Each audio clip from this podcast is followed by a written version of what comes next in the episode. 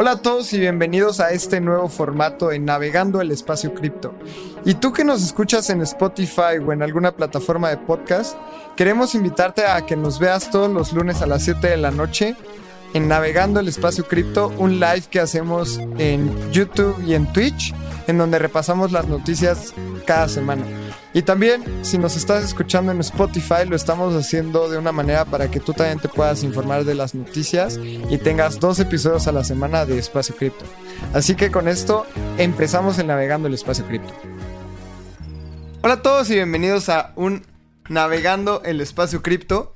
Y ya lo estamos retomando porque Estuvimos un poco ocupados con el evento que hicimos en Ciudad de México llamado Entrando al Espacio Cripto. Así que ya estaremos por acá todos los lunes 7 de la noche en vivo en YouTube, Twitch y Twitter. Y al día siguiente en Spotify. Abraham, ¿cómo estás? Lalo, muy bien. ¿Y tú? ¿Cómo te fue en el evento el sábado? Estuvo increíble.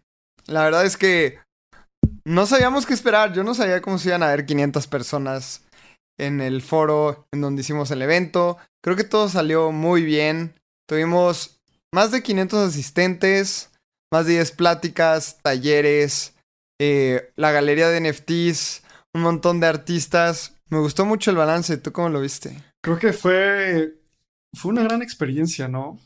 Ver a la comunidad reunida, la comunidad de Espacio Cripto tan emocionada como siempre. Por ahí estuvo CryptoReum, Estuvo también Kirk, Aurelius, un chorro de gente. Nuestro Edgar, nuestros. La comunidad más. Pues más cool de, de cripto. Son. La neta, por, por todos ellos y por todas ellas hacemos esto. Así que fue un gran gusto tener a tanta gente reunida. Sí, estoy de acuerdo. Y la verdad es que también estoy bien contento con los patrocinadores que tuvimos. Porque no se sentían como patrocinadores. O sea, los patrocinadores DYDX, que es una plataforma de derivados descentralizada, pues obviamente comparte muchísimos de los, de los valores de espacio cripto. Ethereum Foundation, ya ahorita están anunciando su evento de ETH México en agosto. La verdad es que los patrocinadores nunca los sentí como, no sé, una marca de mayonesa patrocinando espacio cripto, ¿no? Claro. Sí, y además creo que hablemos mucho de DYDX y de ETH Global, porque el evento de ETH México va a ser uno de los más cool del año en la ciudad. Ahí vamos a estar haciendo varias cosas. Es a finales de agosto, entonces para que vayan tomando esas fechas. También estuvo como sponsor el ETH Foundation por el, todo el camino, todo lo que están haciendo de Road to DevCon, que este año DevCon es en, en Colombia, en Bogotá va a ser el evento cripto más grande en la historia de Latinoamérica, sin duda alguna. Entonces, es una de las cosas más emocionantes para, para nuestra región. Y también eh, Sonoro, eh, todos los patrocinadores. A final de cuentas, eh, yo estoy muy feliz porque pudimos consolidar a, a mucha gente, a la comunidad y también a speakers de primer nivel entonces, este es el primero de varios eventos que vamos a hacer. ¿Cuál fue tu plática favorita, Lalo? La verdad es que estuvimos tan, tan movidos, pero una que me gustó muchísimo fue Pedro, que él contaba cómo a partir de los 30 decidió cambiar de industria, él se dedicaba a logística, cross-border, etcétera, y después empezó a desarrollar. Y Siento que es una de las lecciones más grandes, porque de repente nada más estudiamos, no sé, contabilidad y ya porque estudiaste conta ya nunca vas a aprender a, a programar, ¿no? Y pues todo el camino de Pedro se me hizo súper inspirador.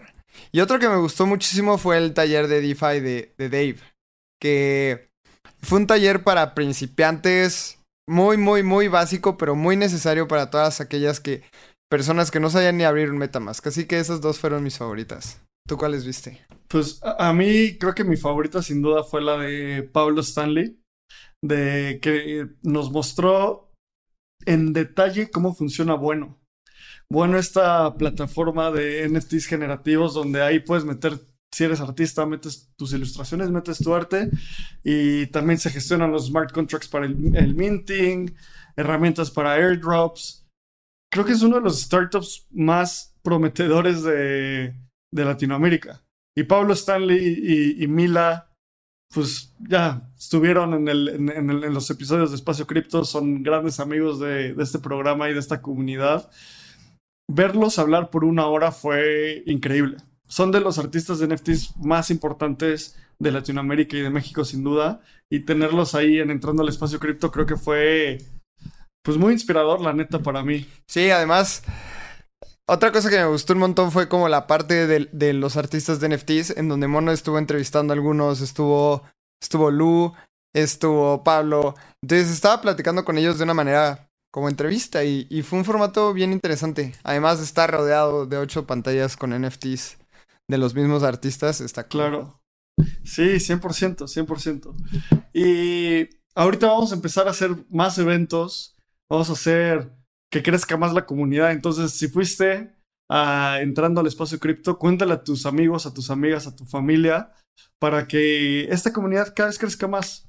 Y como dijimos en la sesión, el punto es que todos los días estemos cuestionando más sobre la Web3, aprendiendo más en conjunto y qué mejor que hacerlo en comunidad.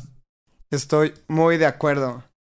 Y pues yo creo que sería muy buen momento de empezar con la sección de siempre. Empecemos por, por precios, qué es lo que está pasando, porque el día de hoy tenemos un rebote impresionante en el ecosistema cripto. Entonces, vamos a empezar compartiendo pantalla y con una nueva cortinilla que vamos a poner en cada sección diferente para que nos sea más fácil a todos. Entonces, vamos a darle.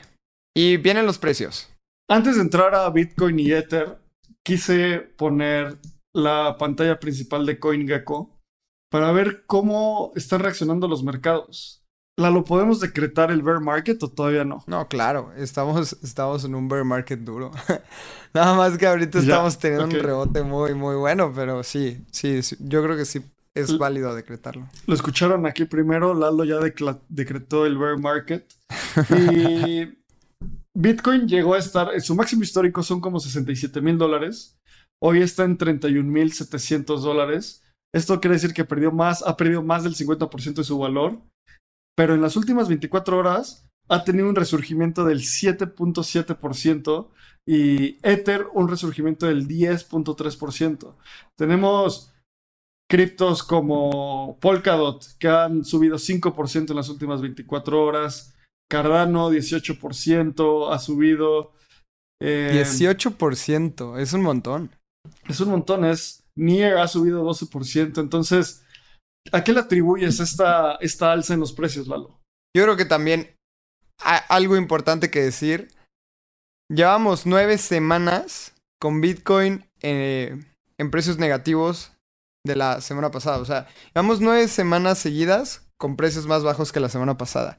Eso era, nunca había pasado en la historia de Bitcoin y pues creo que un era esperado que pudiéramos ver un rebote pronto, ¿no? O sea, obviamente es más fácil decirlo una vez que pasa, pero después de nueve semanas en algún momento el precio tiene que subir. Sí, y, de nuevo, creo que vamos a entrar a, a, ver qué ha pasado específicamente en Bitcoin.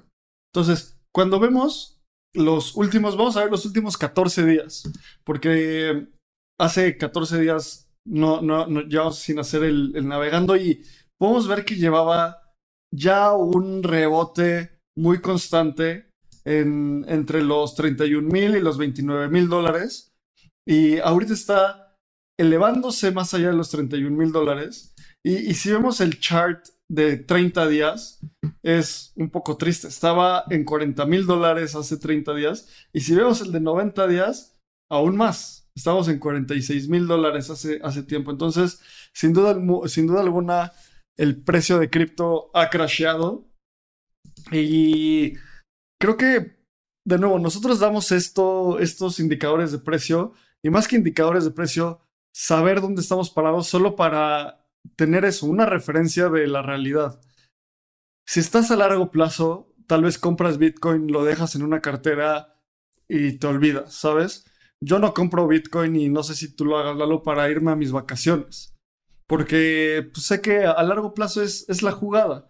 Y el precio solo es un indicador de lo de cuánto está dispuesto a pagar el mercado por un activo hoy en día. No es un indicador de su valor. en un bull market los precios están elevados, o sea, el valor está sobreprecificado y en un bear market el valor está subprecificado. Entonces son diferentes oportunidades, comprar, vender, hacer trading. Eh, como ya dijimos, Bitcoin ha perdido más del 50% de su valor. Sí, y, es que también viene desde un tema macro. O sea, estamos también, podemos comparar empresas como PayPal, que es una fintech eh, muy exitosa en Estados Unidos, ya ha perdido el 56% de su valor en lo que va del año. Podemos ver Netflix, que también estuvo como casi perdiendo el 70% de su valor. Entonces, no es solo que el mercado cripto lo haya perdido.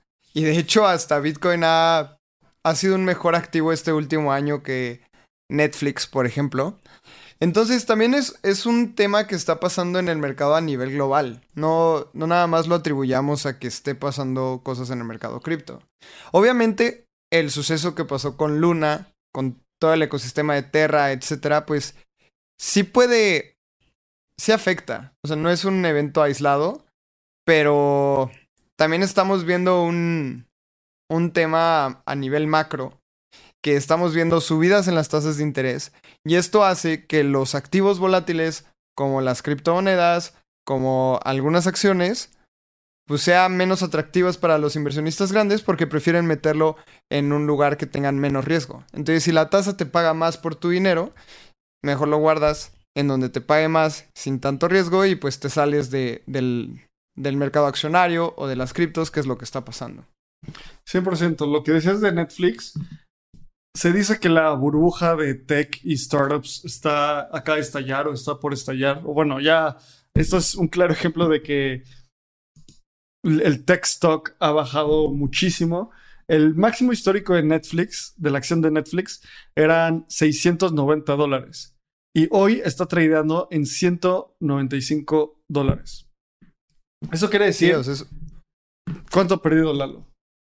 72%. 72% de su valor. Si nos vamos a otras a otras stocks como PayPal, podemos ver cosas muy similares donde los máximos históricos llegó a estar en 288 dólares y ahorita está tradeando en 85 dólares. Entonces, para especuladores que tradean en la, en la bolsa de valores, es lo, es lo mismo. O sea, el desplome de Netflix empezó cuando en un reporte de, ganancias de el segundo, de creo que el primer cuarto, anunciaron que la gente ya no estaba, no estaban creciendo en inscripciones, la gente estaba dando de baja su cuenta. Es natural en una consolidación de mercado de, de tecnología. Y cuando vemos el precio de Ether, la lo que te causa ver Ether en dos mil dólares. eh, emoción, porque estábamos como en 1700 hace un par de, de horas, de hecho. Y pues estamos viendo este, los traders le dicen Relief Rally, en donde por fin hay un poquito de, de precios para arriba. Yo creo que es, es, un mercado muy indeciso en estos momentos.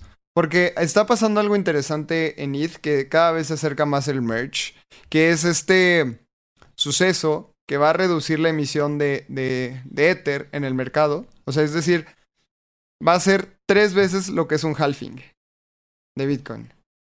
Esto es un suceso muy, muy, muy alcista teóricamente, pero estamos viviendo un, una situación macro muy bajista. Entonces, siento que hay mucha indecisión en los mercados y es momento de, de ver qué pasa. ¿Tú qué ves aquí? Pues justo, o sea, el merge de qué va a pasar, que Ethereum va a migrar de Proof of Work a Proof of Stake y a la hora de migrar a Proof of Stake, la, la emisión, bueno, hay muchísimos detalles técnicos, el punto es que la emisión baja.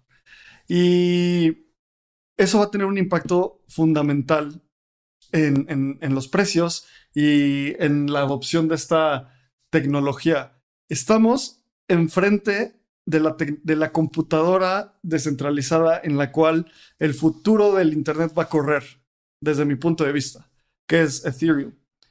Poder tener acceso a un activo como Ethereum a estos precios es, es increíble. Hay, en, un futuro probablemente le vas a decir a tus nietos, hijos o a quien quieras que tú estuviste aquí en este momento. Obviamente esto no lo decimos para como un consejo de inversión o para que compres, solo para que dimensiones que entrar hoy a esta industria es como tener acceso a, comprar acciones de Amazon, Microsoft y Google en el 94 probablemente si lo hubieras hecho y si hubieran sido empresas públicas en ese entonces, eh, te hubiera ido muy bien. Entonces, de nuevo, no es para incentivar la inversión, es para que sigan cuestionando y sigan viendo qué es eso que tenemos que estar investigando. Así que viene una época en la cual el precio va a ser irrelevante. Porque en el bear market empiezan a salir los memes de estoy aquí por la tecnología, no por el precio, porque ninguno de nosotros quiere ver sus portafolios. Entonces es momento de concentrarse en construir. En un bear market es donde se construyen los siguientes ganadores del bull market. Entonces, si estás escuchando esto, concéntrate en, construir lo que sea que estés haciendo a toda la comunidad de espacio cripto concentrémonos en seguir creciendo esta comunidad para que en el siguiente bear market la comunidad de espacio cripto sea el referente en Latinoamérica en conocimiento de esta industria. Sí, y de repente construirlo podemos pensar desde una mente de desarrollo, desde producto, etcétera, pero también puedes construir un criterio, puedes construir tu educación. O sea, es momento de aprovechar a leer los white papers, vean en qué van a invertir en el próximo bull market, porque también eso es súper válido. Hay que estar preparados porque en un bull market, cuando esto ocurre, ya no hay tanto tiempo para estar leyendo white papers, ya no hay tanto tiempo para estarnos educando, más bien también construyan un criterio que es súper válido y es muy importante. Sí, sí, sí, sí, 100%. Y nada más como para dar noción, el precio máximo de Ethereum llegó a estar en los 4.800 dólares y ahorita que está tradeando a 2000, ha perdido como el 65% de su valor. Entonces, a ver, yo compré como en 3700, compré como en 4000, compré también más bajo. Entonces, o sea, no me preocupa. Mientras sigas construyendo, todos vamos a estar bien. Sí, y si te, si te preocupa tanto el precio, al corto plazo, entonces tal vez no eres de estar en esta industria, ¿no? Porque nunca sabes lo que va a pasar con la volatilidad. Pero si tú estás dispuesto a quedarte aquí cuatro años, diez años, el precio se vuelve irrelevante. Pero si tú, como decía Abraham, si te quieres ir de vacaciones en dos meses y le metes tu lana de las vacaciones a las criptomonedas, pues es ahí tal vez en donde puedas sufrir un poco con la volatilidad. Entonces también determina bien tu horizonte de inversión y una vez que lo determines, pues invierte acorde a él. Sí, me late. Y bueno, en Espacio Cripto siempre vamos a querer incentivar tu curiosidad y en, el, en los navegandos damos los resúmenes de la semana. Así que, ¿qué te parece, Lalo? Que entremos a la primera noticia. Perfecto, vamos. ¿Quieres dar el headline? Sí, y creo que tú eres una persona que nos puede explicar muy bien qué está pasando con esto, porque la Bacon Chain sufre una reorganización. La Bacon Chain es esta, pues es en Ethereum, ¿no? ¿Qué pasa en esta reorganización? ¿Qué significa? ¿Y podemos pensar que hubo un ataque o es solo un, un tema de sistema? Sí, mira, a ver, les cuento qué es el Beacon Chain. El Beacon Chain es la columna vertebral de la siguiente generación de, Ethereum. Ahorita ya se está testeando que el Beacon Chain tenga el merge. Se está testeando en los, en los testnets. Esto es código. Y todo código tiene bugs, todo código tiene imperfecciones. Entonces, por eso se testea tanto en testnets, porque hay tantos billones de dólares sobre el ecosistema de Ethereum que no pueden hacer un deployment así nomás a ver cómo sale a la charra. Entonces, ¿qué pasó? En, todas estas pruebas que hubo, en, eh, que está viendo en el Beacon Chain, un reorg del blockchain. Recuerden que el blockchain, si pueden ver nuestro desde cero de blockchain, imagínense que un blockchain, pongámoslo de la forma más simple, son bloquecitos formados, ¿no? Bloquecitos tras bloquecitos tras bloquecitos. Entonces, lo que pasa muchas veces es que hay, una, hay un último bloque a partir del cual el siguiente bloque se va a adjuntar. En, hay momentos donde dos mineros ganan y pueden adjuntar un bloque al mismo tiempo. Entonces hay dos cadenas en paralelo viviendo. Luego lo que pasa es que otro minero o otro validador gana otro bloque, se adjunta y generalmente se respeta la cadena más larga. Entonces queda algo que se llama un bloque huérfano. Ese bloque huérfano, sus transacciones eh, no pasaron, entonces se tienen que poner en un bloque posterior. Cuando pasa esto de, de que hay una cadena o dos cadenas viviendo al mismo tiempo, porque hay dos, dos bloques que fueron que validados al mismo tiempo, y luego pasan más de dos bloques. Cuando pasa un bloque es natural, es algo que pasa por la latencia de la red. Dos bloques, eh, igual es medio frecuente. Tres bloques empieza a ser preocupante y más de cinco bloques quiere decir que probablemente hubo un ataque, hubo un bug o hubo algo que no funcionó bien. En el caso que pasó con el Beacon Chain, no fue un ataque, simplemente fue que había unos mineros que no tenían o validadores que no tenían actualizado una pieza de su software. Entonces eso causó una, latencia en el blockchain y generó esta reorganización de cinco, una cadena por cinco bloques y se tuvieron que, y luego esos bloques básicamente no pasan porque se respeta la cadena más larga. Entonces, poniéndolo en términos más simples, Hubo dos cadenas viviendo al mismo tiempo. Fue a causa de un blog, de, un bug, perdón. Y luego, a la hora de que se detectó y se reorganizó el blockchain, nada pasa y todo sigue como business as usual. Esto es importante porque, de nuevo, es código que se está probando todos los días. Estamos construyendo esto, diría Andre Korje, el fundador de Yearn Finance, eh, with testing prod. O sea, nosotros hacemos las pruebas en, producción. Y, eso es una innovación muy importante del ecosistema cripto. Entonces, no hay nada que preocuparse. Cada vez, me encanta que pasen estos temas porque hace años no leía de un reorg y tuve que refrescar mi conocimiento de por qué pasa, qué es lo que, cómo viven dos cadenas al mismo tiempo, cómo viven dos bloques al mismo tiempo. Entonces siempre es bueno para refrescar nuestro conocimiento. Sí, además me recuerda muchísimo al hack que acaba de pasar con Nier, que ni terminó siendo hack, porque sabemos que estas cosas pasan y las blockchains tienen que estar preparadas para ello. Entonces, por ejemplo, ¿qué pasó con ese hack que lo vimos hace como tres semanas y lo platicamos también navegando? Eh, intentaron hackear la blockchain, la blockchain de Nier se dio cuenta de esto, no hubo ningún hack, el hacker perdió como 25 mil dólares eh, y nada pasó. Y esto es igual. O sea, obviamente se van a presentar este tipo de, de falencias, pero pues para esto están construidas las blockchains. Malo que hubiera pasado algo más grave, pero no pasó nada grave y esto es hasta un éxito para la misma blockchain, porque sabemos que van a pasar cosas, pero lo, lo que puede pasar es que no afecte, y mientras no afecte, pues va a ser hasta un aprendizaje más para el que podamos desarrollar mejor las cosas. Justo, y además, algo que pasa mucho en cripto es que de repente detectamos estas, o sea, estos problemas y la gente, o sea, y los devs son como, ¿qué está pasando? Es un bug, nos están atacando, eh, tenemos una, una falla y toma tiempo, para, les toma tiempo a los devs porque obviamente no es cosa simple, pero bueno, Ethereum es una de las cosas, uno de los inventos más emocionantes de nuestra historia y sigue viento en popa a ser la computadora descentralizada de la siguiente fase del Internet. Estoy de acuerdo, con eso vámonos a la siguiente. La noticia viene alrededor de Terra y todo lo que pasó. Terra fue un desastre, Luna fue un desastre. Ya están lanzando Luna 2.0, que es, bueno, no sé, no sé, no sé cómo opinar. O sea, creo que es algo. Gente perdió millones de dólares o todos sus ahorros y el Terra Foundation sigue intentando hacer este experimento con algo que ya vimos que no funciona. ¿Cuál es la noticia, Lalo? Cuéntanos. La noticia es que la policía coreana está pidiendo a los exchanges congelar los fondos de Luna Foundation Guard.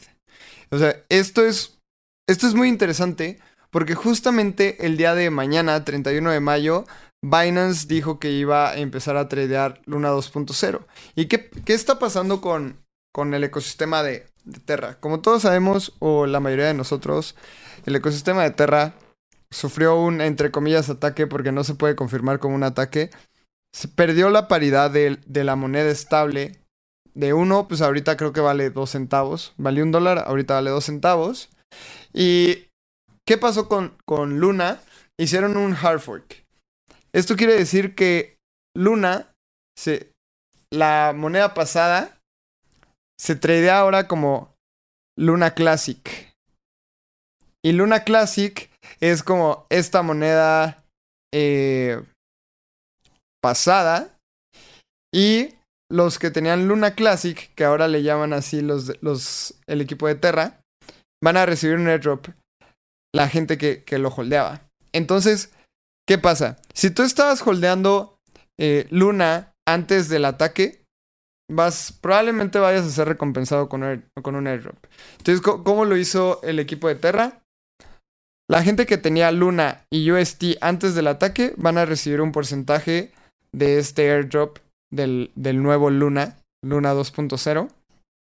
Y otro porcentaje más pequeño que tenía Luna o compró Luna y UST después del ataque también van a ser recompensados. ¿Y cómo van a ser recompensados? Primero las carteras más pequeñas van a recibir eh, este airdrop y después las carteras más y más grandes van a empezar a recibirlo. Esto ya lo hemos visto y de hecho, eh, siguiendo la película de cerca, al principio de todo el ataque, el creador de Terra, Kuo Wong, eh, Doc Kwon, este, no había dado ninguna respuesta. Y salió CC, el CEO de Binance, a tuitear de que había sido muy triste la respuesta del equipo de Luna, a comparación del equipo de, de Axie, que pues a ellos también lo hackearon. Y Binance les dijo así, a ver, si ustedes van a tomar una actitud de, de no comunicar nada, ya nadie los va a apoyar. Y una hora después, sí, sí, tuitea. Acabo de tener una llamada muy interesante. Este, vamos a dar noticias después. Y pues ahora están haciendo todo este tema del, del airdrop. También Binance lanzó un comunicado de todo el dinero que habían ganado con Luna porque ellos recibieron, ellos hicieron una inversión inicial en la ICO privada de, Luna y dijeron que ellos iban a ser recompensados hasta el final del airdrop. Entonces están intentando hacer las cosas bien y, existe esta narrativa de que están haciendo las cosas bien. Hay otra narrativa de que esto fue un robo interno y que pues Luna se va a ir a cero otra vez. Cada quien haga esas decisiones, hagan sus propios, su propio research. No me encanta cómo se ve esto de Luna Classic y, Luna 2.0. Entonces, los, los, hechos es que mañana empieza a tradear el nuevo Luna en Binance. Ya vale 10 dólares.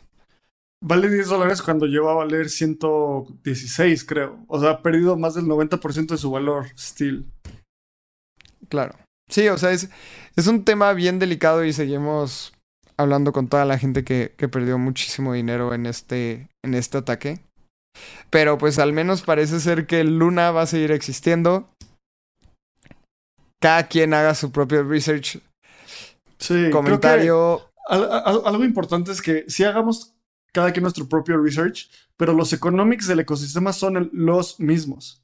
No están cambiando nada de los economics. O sea, USD era un, un stablecoin algorítmico que fue comprobado que fue un fracaso. No fue un ataque, fue una ineficiencia en el mercado. Y una ley de los mercados financieros es, si hay una ineficiencia en el mercado, el mercado la va a tomar. Lo único que necesitaban para tomar esa ineficiencia fueron miles de millones de dólares, que obviamente hay alguien con la inteligencia y con el capital para hacerlo, y derrumbaron este ecosistema, que desde mi punto de vista es algo como... O sea, el diseño del token era irresponsable. Y los más lastimados fueron los pequeños inversionistas. Así que eh, la noticia de que la, policía coreana le pide a los exchanges eh, congelar las cuentas de la, del Luna Foundation es otro, o sea, no pinta, o sea, como que no son mejores noticias, ¿sabes? No, estoy muy, muy de acuerdo. Y si quieren escuchar exactamente qué pasó tenemos un episodio con Yosu. Es el episodio 68 de Espacio Cripto, en donde hablamos y desmenuzamos qué pasó con, con el crash de Luna. Así que se los recomiendo un montón si quieren entender qué pasó y pues cómo es que sucedió. Sí. ¿Qué te parece pasar a la siguiente noticia? Vamos. Esta me emociona mucho. Y el headline es que Brave ahora tiene soporte para Solana. Eh, a ver, ¿qué es Brave?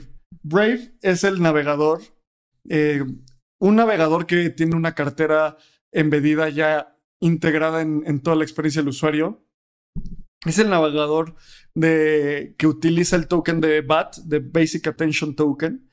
Es uno de los productos más adoptados en cripto. De hecho, tiene millones de usuarios, eh, usuarios activos diarios. Es el, navegador que yo uso. Me, encanta, la verdad. No tiene gran diferencia, pero me gusta como utilizarlo porque es como crypto native. Y antes solo tenía apoyo con soporte para las carteras de Ethereum. Eh, el, wallet de Brave se llama Brave Wallet y ahí mismo es como tener un MetaMask ya integrado. Y ahora va a haber apoyo para el ecosistema de Solana. Como yo lo veo, es que los productos siguen saliendo. En un bear market, el product development no para. Los equipos de desarrollo de producto están más enfocados intentando construir mejores cosas para los usuarios. Y esto es un ejemplo. ¿Qué opinas, Lalo? Se me hace bien interesante también porque vamos a hablar de otra noticia más adelante de NFTs de Solana. Entonces, esta noticia ayuda a la adopción. Me gusta también BAT. Eh, cada vez soy más abierto a hablar del ecosistema de Solana que a muchos puede o no gustarnos, pero está teniendo una adopción muy grande y eso es positivo para todo el ecosistema cripto. Ya OpenSea acepta NFTs de Solana, eh, los NFTs en Solana están creciendo un montón.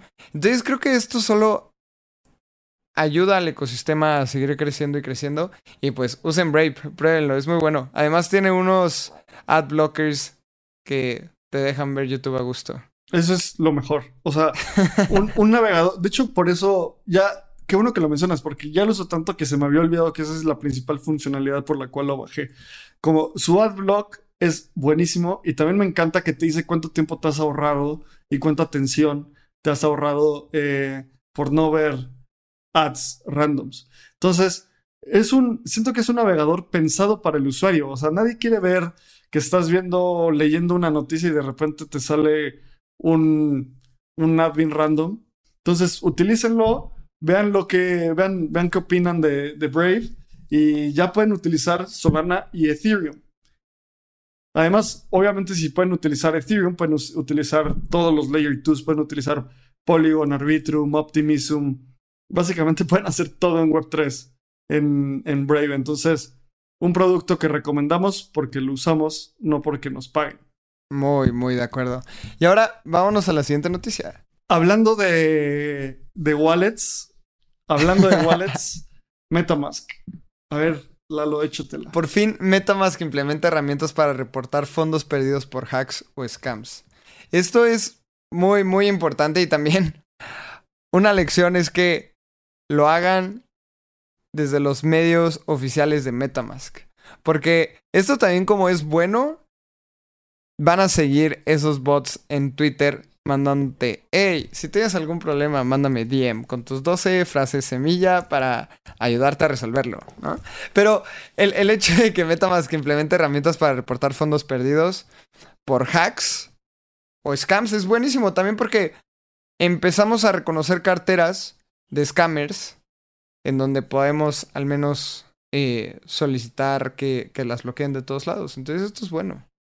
Sí, y, también me, gusta que hace poco estaba hablando con un par de amigos sobre los principales retos de la Web3 y uno, un amigo levantó un punto que nunca había pensado, que es el tema de accountability de, de las empresas que desarrollan. Entonces, por ejemplo, cuando, cuando tú estás en Facebook o en Instagram y genera como una dependencia o tienes un problema directamente con la interfaz, puedes ir con, con estas empresas y decirles como, a ver, tú eres la persona o tú eres la empresa que tiene mis datos, tú lo estás haciendo así, tienes que ser responsable por tus acciones. En Web3 es a veces un poco difícil porque no puedes hacer responsable a un protocolo descentralizado. O sea, no puedes ir con Uniswap y decirle, tú eres responsable de listar este asset, porque cualquier persona puede ir y, utilizarlo. Entonces, que MetaMask, que ya sabemos que lo hemos, criticado MetaMask en el pasado, cuando bloquearon direcciones IP de Venezuela, eh, los hemos criticado también. Hoy están tomando esta acción que es, la verdad, muy buena. MetaMask es tal vez también uno de los productos de Web3 con mayor adopción. Es la cartera Web3 con, con, con mayor número de usuarios. Fue la primera y es muy simple de usar. Yo la tengo desde hace años, entonces pues ya me quedé ahí y mover todas mis, mover mis, mis carteras es una flojera, entonces prefiero ya quedarme ahí. Y que tengan la conciencia de que están identificando que el usuario está sufriendo, está sufriendo con scams, está sufriendo que le están robando sus NFTs y dentro del producto implementar estas soluciones, la verdad que bueno, son cosas que son nativas y que son muy buenas para los usuarios más que para cualquier otra persona. Sí, estoy súper de acuerdo y también hay que entender un poco cómo, cómo funciona. O sea, va a haber una compañía detrás que se llama Assets Reality y ellos pueden detectar carteras que estemos reportando. Entonces también nosotros jugamos un gran juego aquí. Si nosotros caemos en un scam, repórtenlo. No nada más se queden como, uy, ya perdí unos dólares. No, reporten este tipo de direcciones porque estas empresas van a ayudar a los usuarios a recabar fondos. ¿Y cómo lo hacen? Por ejemplo, una cartera que estafe, digamos, mil dólares. Y si los envía a Binance, esta empresa va a reportarla a Binance. Oye, esta cartera ha reportado, se ha reportado X número de veces, probablemente es un scam. Y ahí entren como una disputa para saber qué hacer con los fondos. Pero al menos este es un gran primer paso. Quién sabe cuántas de esas billeteras pues entren como a disputa. Obviamente van a haber pasos detrás, pero tan solo esta implementación es el principio de, pues, de un mejor servicio. Sí, 100% me encanta y qué bueno que lo estén haciendo. Y cada vez va a haber más, más servicios como este. Y como siempre digo, cada vez que sale una cosa nueva en un producto, el único beneficiado es el usuario y los, las usuarias, porque es competencia. Después lo va a tener que hacer Trust Wallet y lo va a tener que hacer Coinbase Wallet y lo va a tener que hacer cualquier tipo de wallet que exista porque se va a convertir en un estándar de la industria. Muy de acuerdo. Buenísimo, pues vamos a la siguiente noticia. Venga. La siguiente noticia, ¿ya viste We Crash, Lalo? No, me urge, me urge. ¿Tú ya viste esa serie? La estoy viendo justo. La estoy viendo. ¿En dónde está? En Apple, Apple TV. En Apple TV. Y justo, la verdad, soy fan de Jared Leto y de Anne Hathaway. Los dos se hacen grandes actores y tienen papeles increíbles. ¿Y por qué estamos hablando de esto? si estás escuchando el podcast, es porque Adam Newman, el fundador de WeWork, que si no has visto WeCrash, en, en la serie lo ponen como un millonario excéntrico loco, que básicamente es medio hasta histriónico y también un poco se cree Dios, casi casi. Acaba de levantar una ronda de 70 millones de dólares para un nuevo proyecto que se llama eh, Carbon Credit. No, no, no, no. Se llama. Mm, mm, ahorita les, les cuento cómo se llama. Pero es un. Es un proyecto que está intentando replicar bonos de carbono en el blockchain y levantaron fondos de fondos de inversión tan grandes como Andreessen, Horowitz, que es A16C. Eh, el, el, ticker del token es GNT. Y esta persona, Dan Newman, está sacando un nuevo startup, se llama Flow Carbon. Esto está, esto está bien interesante porque los 70 millones de dólares que levantaron se dieron en 32 millones por VCs liberado por A60C y otros 38 en la preventa del token. O sea, el token es GNT, pero el nombre es Goddess Nature Token. Ya terminó la preventa del jueves pasado y el GNT se respalda por créditos en, Carbon of offsets que son emitidos por proyectos basados en la naturaleza y ambiente. Entonces, esto se me hace muy, muy interesante porque me suena mucho como a un security, que no me escuche el SEC. Pero, o sea, el token va a estar ligado a, offsets de carbono, que busca pues mejorar el ecosistema en el que vivimos. Pero no sé, se, me hace un tema que va a ser muy interesante ver cómo fluye. Sí, y creo que esta noticia tiene muchísima relevancia ahorita, mucha relevancia cultural por la serie, honestamente. O sea, todo el mundo está hablando de We Crash.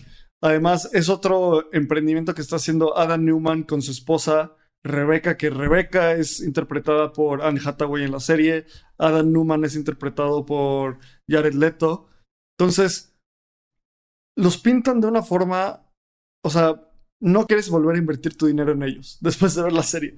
Y levantaron dinero. Entonces, obviamente esta, esta serie es teatral, está exagerada, tiene un guion, pero honestamente todos vimos lo que le pasó a WeCrash. Salieron a la bolsa, bueno, a WeWork, salieron a la bolsa con una evaluación de tech stock cuando son un negocio de bienes raíces y no se han recuperado. Entonces, algo que también se, me hace súper interesante es que no es el primer proyecto de su estilo. Existe un, un, proyecto que se llama Moss Carbon, Carbon Credits, que es básicamente lo mismo. Entonces están entrando a un mercado que ya está competido. Se me hace también bien interesante que este proyecto va a correr sobre la blockchain de Celo. Que. O sea, también no es, no es algo normal. ¿Por qué, ¿Por qué decidieron Celo? Pues es también como eco-friendly y es, dicen ser la única blockchain como carbon negative y todo este rollo. Entonces, pues al menos están predicando con lo que dicen.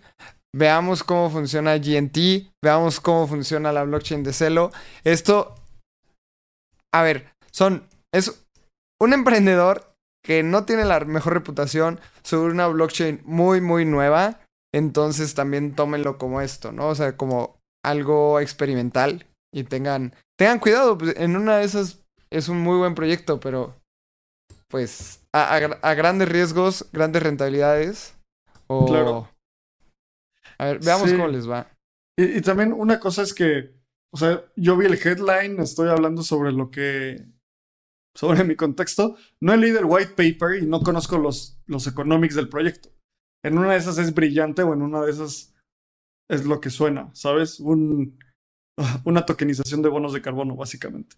Entonces, a ver cómo evoluciona y mientras haya más noticias, pues aquí se las damos. Me parece, estoy muy de acuerdo y vámonos a la siguiente ahora básicamente eBay entra al negocio de los NFTs. Y va a lanzar una colección de NFTs y la estrella de la primera colección es la de leyenda de hockey Wayne Gretzky. Va a lanzar 13 NFTs que serán arte y tarjetas coleccionables en la plataforma OneOff. Esta plataforma es muy, muy, muy nueva. Entonces, a lo largo del año, eBay y, y OneOff van a ser drops con atletas que hayan salido en la portada de la revista Sports Illustrated. Cada NFT se vende en 10 dólares. Esto se me hace muy, muy interesante porque estamos llegando a los usuarios menos tech. O sea, es eBay, están haciendo campañas con atletas. Entonces, esto es bueno. Además, a precios súper accesibles. 10 dólares, pues mucha gente se los puede permitir a comparación de un Bored Ape, ¿no? Entonces, esto es como un gran paso a la, a la opción. Que si bien yo no soy fan del hockey, pues el hockey va a ver. Ah, tiene muchísimos fans en Canadá, en Estados Unidos. Y pues poco a poco se van haciendo como piedritas en el camino que nos está ayudando a, a una adopción mayor en los NFTs. Sí, 100%. Y algo que hablábamos mucho en, entrando al espacio cripto y justo con Pablo, con Pablo Stanley, es sobre cómo los NFTs pueden traer a la siguiente generación de, personas a la Web3. No solo a los artistas, sino a cualquier persona que quiera, que quiera, tenga fanatismo. El caso de uso de NFTs es muy obvio. Si yo fuera fan del hockey, o sea, claramente compraría este NFT. Sería como, qué cool, tengo el NFT de una de las mayores leyendas de la historia del hockey. Y lo puedo comprar en eBay pues qué mejor, no tengo que hacer nada más y listo. Entonces, este es el tipo de noticias que em, empezaremos a ver más y más y más durante este bear market, de cosas que se están construyendo, que parece que son medio no tan relevantes, pero cuando lo vemos en el largo plazo, son súper impactantes para toda la industria. Estoy muy, muy de acuerdo. Y tenemos 15 minutos y varias noticias súper interesantes, así que vámonos a la siguiente noticia. Esta noticia también me encanta. Sí, es de mis favoritas.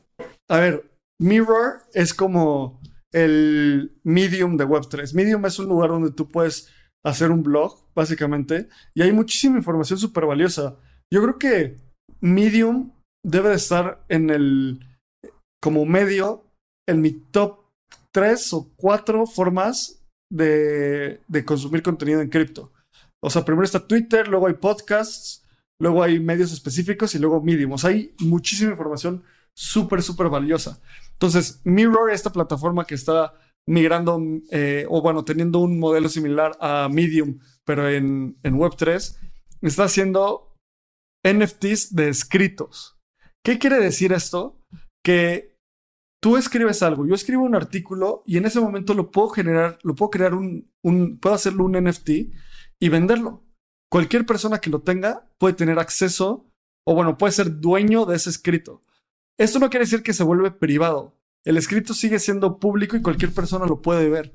Pero es una forma tan increíble de generar, o sea, del caso de uso de NFTs. Recordemos que los NFTs son una tecnología. Su primera implementación es arte y tal vez profile pic projects, pero es una tecnología que va a ser adoptada, en muchísimas vertientes. Tener posesiones digitales y que nadie te las pueda quitar es algo que cambia el juego por completo. Una implementación más de NFTs, me encanta esto y no, o sea, estoy muy, muy emocionado de leer más sobre Mirror y empezar a utilizarlo más. Sí, la verdad es que la implementación está muy cool. Justo ahorita estoy como picándole a la, a la plataforma y Mirror tiene una manera muy sencilla de que puedas publicar cosas. Otro tema importante, bueno, a los que nos gusta especular es que Mirror no tiene un token. Entonces, sabemos que la gente que utiliza plataformas eh, pre-token. Tal, tal, vez Mirror nunca lance un token, ¿no? Pero Mirror quiere ser una DAO. Entonces, son cosas bien interesantes ahí entre, entre líneas. Pero sí, justo que podamos regalar o, o ap aportar, donar a nuestros escritores favoritos en Mirror comprando un NFT, pues también es una manera cool de, de decir que los apoyas y de demostrarlo. Entonces, pronto estaremos escribiendo en Mirror. Me gusta me gusta mucho Mirror y empezamos a utilizar plataformas web 3. Así que si ustedes quieren empezar a escribir en Mirror, vayan a mirror.xyz. Ahí pueden hacer una cuenta. De hecho, se crea la cuenta vinculando tu wallet. Entonces es, es como super nativo web 3. Y esto, pues siento que es solo el comienzo como del, del blogging en la web 3. Es, es, está muy cool. Me gusta mucho lo que está haciendo Mirror. Sí, es una de esas cosas que van a pasar desapercibidas y de repente van a ser muy importantes. Me encanta. Me encanta Mirror. Me encanta como toda esta ola de nuevas plataformas sociales que están saliendo. Lens Protocol, Disco, Mirror puede entrar ahí tal vez. Entonces vamos a ver cómo evoluciona. Sí, me parece. Además, algo cool de, de, los NFTs de Mirror es que van a ser en Optimism. Entonces no vas a tener que pagar muchísimos. O sea, no vas a tener que por pagar gas. O bueno, un gas muy, muy pequeño. Y pues más bien el 100%, prácticamente el 100% de tu donación es, eh, es para el artista o el escritor en este caso. Entonces, por ejemplo, yo estoy viendo aquí y les puedo mostrar mi pantalla como para la gente que está escuchándonos, estoy mostrando un artículo en Mirror que es Odyssey. Y yo le hice clic en Collect para mintear un NFT. Cuesta 20 dólares. Este artista hizo 100 NFTs. Nada más se han minteado 3, entonces hay 97 disponibles. Cuesta 20 dólares y es sobre Optimism. Entonces, muy fácil puedes donar tus 20 dólares al artista por un artículo que te guste y la experiencia de usuario es muy muy sencilla. Entonces no hay pierdes si sabes utilizar eh, MetaMask y sabes conectarte a Optimism, puedes apoyar a cualquier escritor que, que así lo quiera. Qué emoción. La verdad nunca había usado Mirror. Es momento de utilizarlo más. Y me voy a dar esta semana para probarlo. Y chance lanzamos el blog de Espacio Cripto en Mirror. Ahí es algo que podemos platicar, pero me parece bien. Vámonos. es algo que podemos platicar. Dale. Bueno, vámonos a la siguiente. Vamos a hablar de NFTs. Lalo, Y de ¿quieres darle el Solana. Headline? Sí, las ventas de NFTs en Solana superan a las de Ethereum en un lapso de 24 horas. Sea, es la primera vez que las ventas de NFTs en Solana superan las de Ethereum por una colección que está muy fea en mi opinión. Se llama Tripping Ape Tribe, que es básicamente unos Mutant Bored Apes piratas en la blockchain de Solana. Entonces, esto causó muchísimo volumen. Esto es bueno para la blockchain de Solana, al menos no se cayó con tanto volumen. Y, Ya, y si se cae es un... Sería el colmo. No, pero la verdad es que es una buena noticia. O sea, generó 24... eh, la venta de este proyecto generó 24.3 millones, mientras que Ethereum solo logró 24 millones en volumen. En 24 horas. En, un, en 24 horas. Todavía no supera el de 30 días.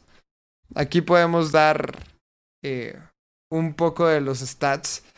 Que el mercado de Solana ha crecido un montón. En un lapso de 7 días su, volumen de venta fue de 58 millones.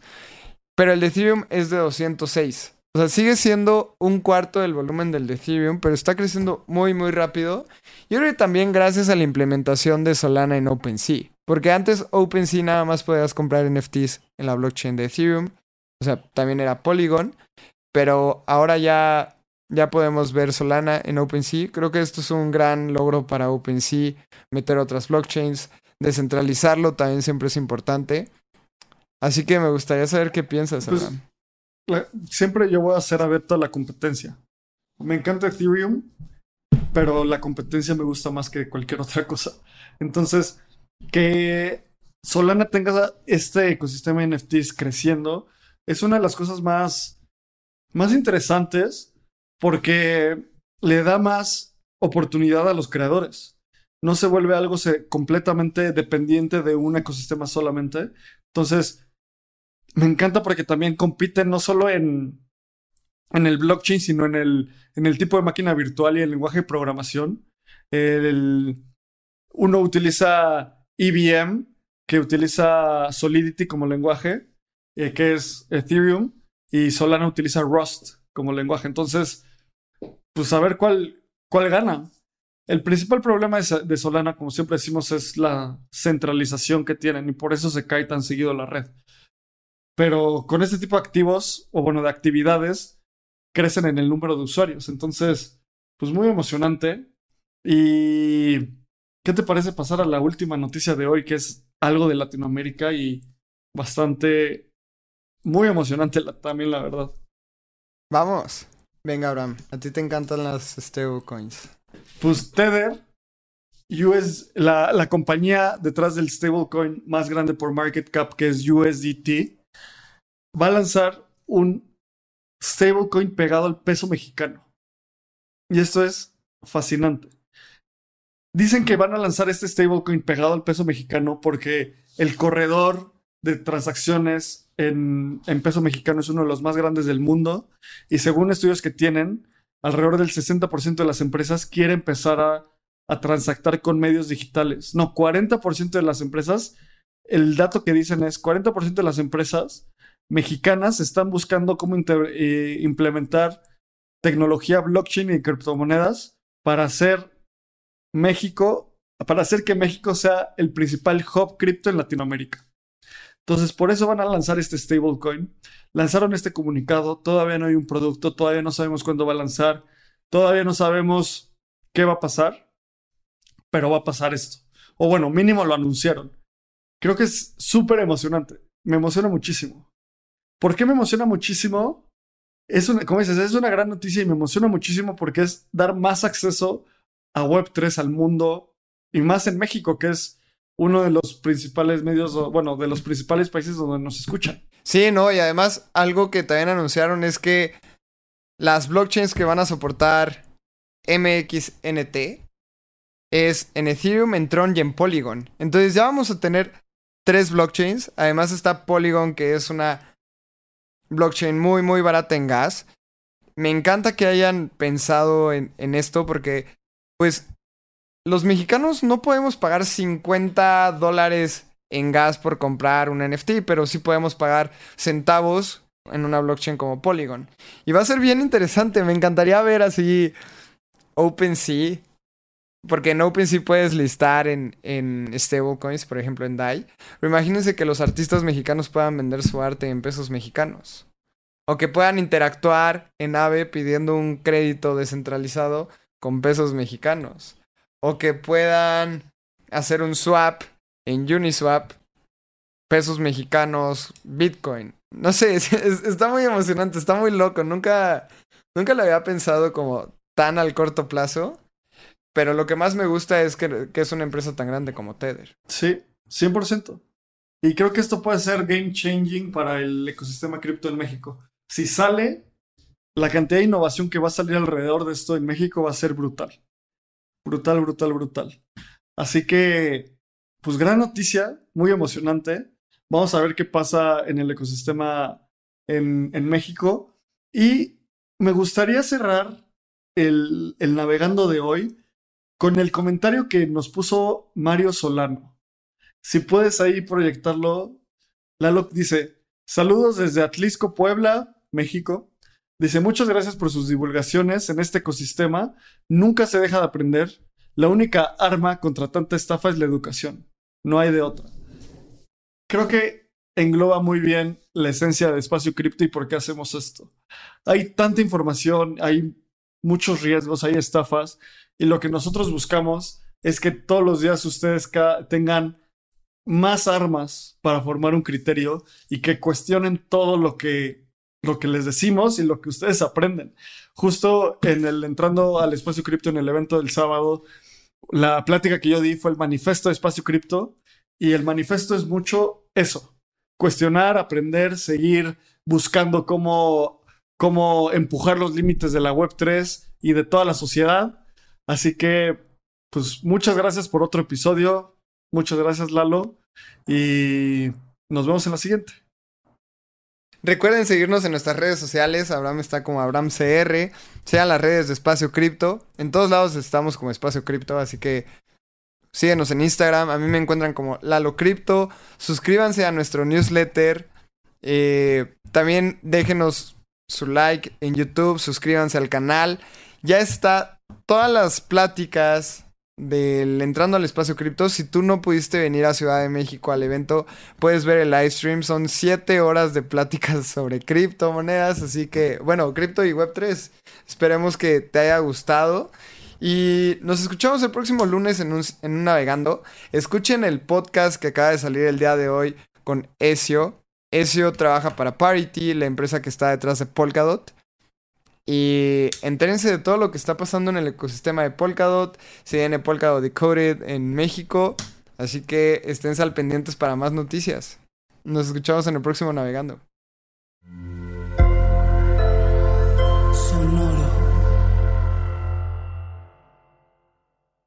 Este guion de Mundo Futuro lo escribió una inteligencia artificial.